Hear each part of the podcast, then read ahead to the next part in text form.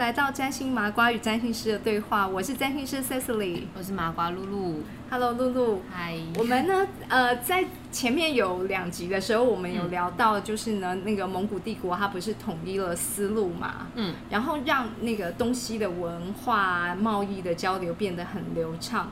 不过，我其实很想要知道，呃，以你为代表，因为我想听听看其他的听众呢，就是说嗯对于这个影响，你有感受它的影响有多大吗？呃，如果是现在讲就是个人的话，其实我觉得我很难想象以前就是现在有多便利这件事。就是我觉得它就是很稀松平常的，嗯对，因为例如说，呃，飞机很快就可以到别的国家，或是说，如果你要在图书馆找资料，其实你在网络上找都可以，嗯你就可以看到。对，所以我很难想象。但是如果像我们之前讨论的话，的确是有很多，就是你知道时代的变迁，其实是有很多不一样的地方，这样子。嗯对对对对对对。嗯那因为我今天呢，其实想要呢，呃，就是聊一个呃，跟这个蒙古人其实因为这个思路的统一呢，嗯。其实有产生了一个在呃生活上面非常巨大的变化。嗯嗯，对，然后不过我要讲这个内容之前的时候呢，我们今天又要再把我们的历史呢再往前继续延伸嗯到更古老的西元三千年前的嗯美索不达米亚地区。嗯对，因为呢，其实我我呃我都自称了，就是我们萨塔学院呢，事实上是呢呃占星知识的守护者，对，就到到呃嗯华华人世界的守护者。然后呢，全员的概念嘛。，对对对，那嗯我们最最开始的源头呢，其实是、呃在美索不达米亚地区的苏美人。嗯然后苏美人其实呢，那个时候他们的那个呃，因为我们在守护的其实都是这些关心的手稿的资料。嗯嗯，那他的那个手稿的资料呢，是怎么去制作的？怎么去呢？就是流传下来哦。嗯他们那个时候啊，就是会呃把他的那个每天的关心的资料，他们会用一种呢，就是很像粘土嗯做成的一个湿的泥板，嗯嗯嗯然后用那个木条或者是芦苇杆，然后就在上头。上去。嗯嗯嗯，对嗯。对对，写上去，然后之后呢，就是晒晒干，或者是用火去去烧烧它，嗯，对对，然后它就就会变成了一块，大概是可能六到八公分宽，你可以想象那个宽度，然后哦。大概十到十四公分长这样子的、嗯。的一个泥泥板，然后你可以呢就是放在手上，我听到烧，我就觉得它很像是那个做陶陶陶制品，哦它最后就变一块东西可以看那样。对对对对，就很嗯像我们的那个陶土，嗯对，所以其实实有很多古代那种，就是你知道什么史前的一些、呃古迹去出土挖出来，其实就很多都是那种陶土的制品。哦，对对对对，所以其实就嗯就是那个时候，其实他们也是拿它来作为他们留下他们的知识嗯的一种载体。嗯，那当然，但那就是他们那个时代的书。可是它不是还蛮重嘛？听起来这个大小，呃，对，嗯而且最重要是呢，它其实如果是一一本书，嗯它事实上那一片只有一页而已。对啊，因为我刚好在想说，以以前知道这个东西应该是比较应该是比较重这样子，对，哼哼，但代表不是一本书就要很多可很多能章像，像我我随便我们一本书都是四五百页，四五百个泥板是，四五百片的泥 板，嗯对对对。嗯。然后呢，所以这这些东西呢，它后来是给呃呃让巴比伦人就一样是在那个美索不达米亚的另外一个很知名的民族，就是巴比伦人呢承接了呃这些资料，然后呢，所以这个等于是手稿的这个知识呢，嗯。就是让他们呢保存下来。那嗯。巴比伦人呢就比较聪明，就是呢他有在这些泥板上面可能他分类。嗯。然后呢，他把它上面可能是标示，例如说同个主题的类似书名，然后还有页数，然后呢就把这些东西按照可能它的分类的顺序，就放在他们那个时候神殿里面的图书馆。他们那时候就已经有图书管理员那类的，对对好对对厉害。而且他们那个图书馆是放了，听说就两万多片的的泥板我觉得。很厉害，可以分类这件事情很厉害。对对对对对嗯嗯对。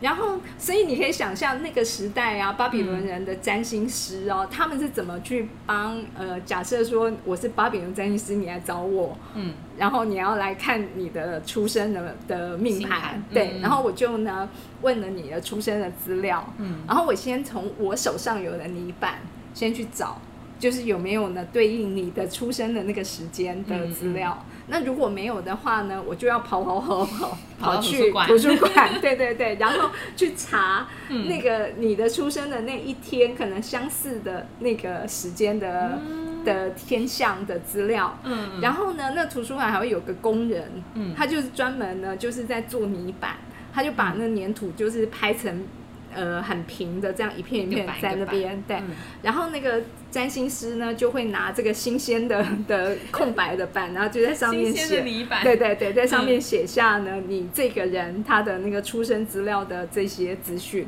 哦，对，然后再把它拿去烧，就有点像是现在我查阅完之后，我要把我的资料复制，甚至下载。下载，对对对没错没错，对对对。然后呢，之后这个板子可能就给了这个客户，嗯，对。那如果因为要看客户他认不认得字啦，嗯。就如果他不不认得字，他也读不懂的话，那这个东西就占星师可能自己就收的对，就收着，就会嗯在他自己家里面，嗯然后可能等你以后再问我说，我有同样泥板再拿出来。那其实占星师也蛮多泥板的。耶，嗯，对对对对，家里面就是也是一个小图书馆这样子，嗯。对，所以这个是当年就是呢，在呃两河流域，就是美索不达米亚的、嗯。的状况。可是呢，其实差不多在同个时期的时候呢，另外一个地方呢，他们有另外一种方式，就是在埃及，嗯。埃及的尼罗河，他们那时候有呃，就是有出产一种呢类似芦苇的植物，嗯。然后这个植物是可以呢拿来做纸，他们做出来的那个纸呢叫做沙草纸。沙草子，对，沙草纸。那这个纸呢，其实它是可比较轻，它就没有像刚刚我们讲那个泥要板扛的要扛，对扛扛 一般扛着姿势，对对对对对对。然后沙草纸是比较轻，嗯然后呢，它其实是呢，就是可以把那个沙草纸，就是呃，它是就是例如说呃，去去把它串接起来，压平，嗯。然后呢，去把它呃粘在一起，然后这样子串接起来，可能呢可以大概做成四到五公尺长，长然后把它卷起来的的这种卷轴。有点像哦卷轴，对对对对对对对，它是它是卷轴，然后所以可能一本书就就大概就是一个卷轴嗯。这样子，而不像说我们刚刚前面讲的它的那个泥板一可能张就是一页，对，然后呢，可能一本一书就是就是一百一百片，一一百多片那样，对对，然后所以他他用这样的方式，就当然是比较方便，嗯。所以这个呢就变成沙草纸变成了地中海地区，嗯。呃最重要的一个就是书的形态。嗯嗯。然后，当然，这也就变成一个很重要的一个经济作物，嗯。对。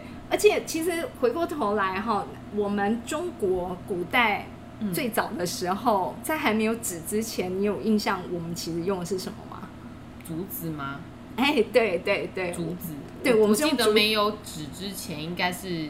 就是看那个戏剧，不是会拿一个什么竹简那样子，对对对 对排这样对对对子，对，然后一条一条一都是从，戏剧学来的。对对对，一条一条条。嗯嗯可是，然后那个竹子其实也，嗯。我我我可以想象，应该还蛮辛苦的哈。我觉得很重吧，因为你想想看，它如果一卷要写很多内容的话，那不是就超大，超大对卷吗？对对对，然后 而且更重要的是，前面我们讲那个呃，就是泥板啊嗯，写的时候应该是还蛮轻松的，因为它用有点像是在粘土下来，对对，在粘土上面画而已。可是你如果是竹子的话，你在上面手啊？要一笔一笔这样刻。磕啊磕对啊那种啊，所以所以你觉得这三种啊，就是从这三个不同的文明，嗯。然后他们所发展出来就是那个书写的载体呀、你觉得哪一种会比较方便？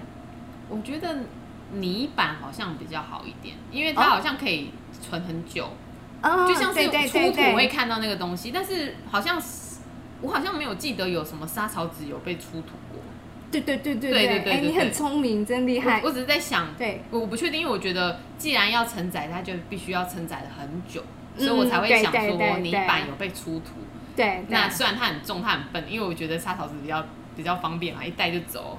可是我却记得，大家最记得的东西就是泥板。对，因为它很容易，就是呢放久了之后，其实它它的问题是它不能折，哦，沙草子不能折，嗯嗯所以它只能卷。嗯，然后呢，就是它也会放久了，它会碳化掉。哦，它会碳化哦，它就会就是分解就碎掉了，嗯所以它是一个很环保的东西还。蛮环保。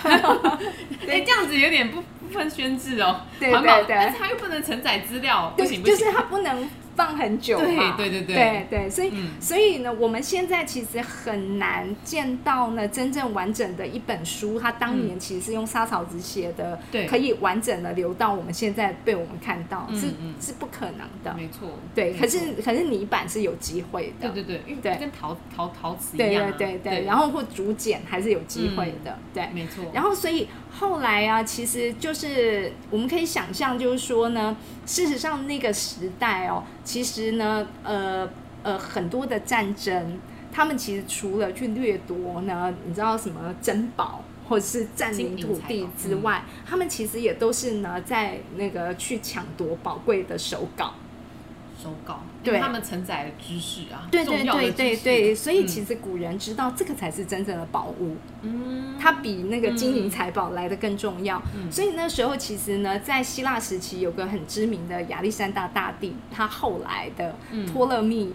呃，托哦托勒密王，然后他在埃及的亚历山大城那边呢，就建了一个呢非常大的图书馆。亚历山大城是亚历山大大帝盖的，嗯嗯但是呢，图书馆是他后来的另外一个国王叫托勒密王盖的。嗯然后那个图书馆里面呢，就收藏了非常多，就是从各地呀、征战来的手稿，就是他们收藏的的这些手稿的资料。然后所以呢，听说在西元前四十七年的时候，其实这个图书馆的馆藏已经有呃七十万册的这个莎草纸的卷轴了。哇，蛮多的，对。七十万册哎，对，很嗯惊人。所以这个图书馆是那个时代，就是嗯。古典、希腊古典时期呢，其实最重要的学术研究中心。嗯嗯，对，后来啊，其实到了罗马帝国，呃，因为之后就变成罗马帝国取代掉了前面的、呃这些这些国家，然后所以呢，罗马帝国呢，就是也也非常的重视，就是这些呃文字知识的保存跟嗯嗯。传播，所以呢，他们呢就控制了整个沙草的贸易。哦，对，因为呢，这个就就让呢书本其实它开始变成一个很昂贵的商品。纸变成很昂贵的，对对对，所以那个时候嗯。其实呢，书是是很贵的，它不是像我们现在我们的一本书才卖一多少钱。般人不能看啊，对，我们现在出版业多萧条。看看不起 呀，对对对对，OK，那我们今天先聊到这边喽。好，拜拜拜拜凝视星空，开启生命。占星就是一门教我们了解独特自己的学问。星空凝视占星学院提供多位资深占星老师的资上服务，从初级到高级的核心课程，多样主题的工作坊、沙龙，以及出版占星书籍。欢迎您到星空凝视的脸书粉砖、微信公众号、IG 关注我们。